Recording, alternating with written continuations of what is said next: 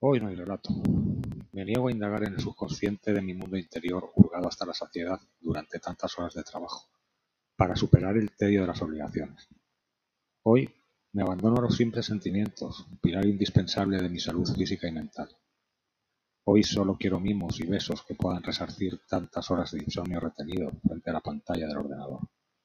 Una cena ligera, una mirada cómplice, un rato de ver en televisión los relatos de los demás y un vamos a la cama, que tienes que descansar, para seguir sacando afuera todo eso que llevas tan dentro.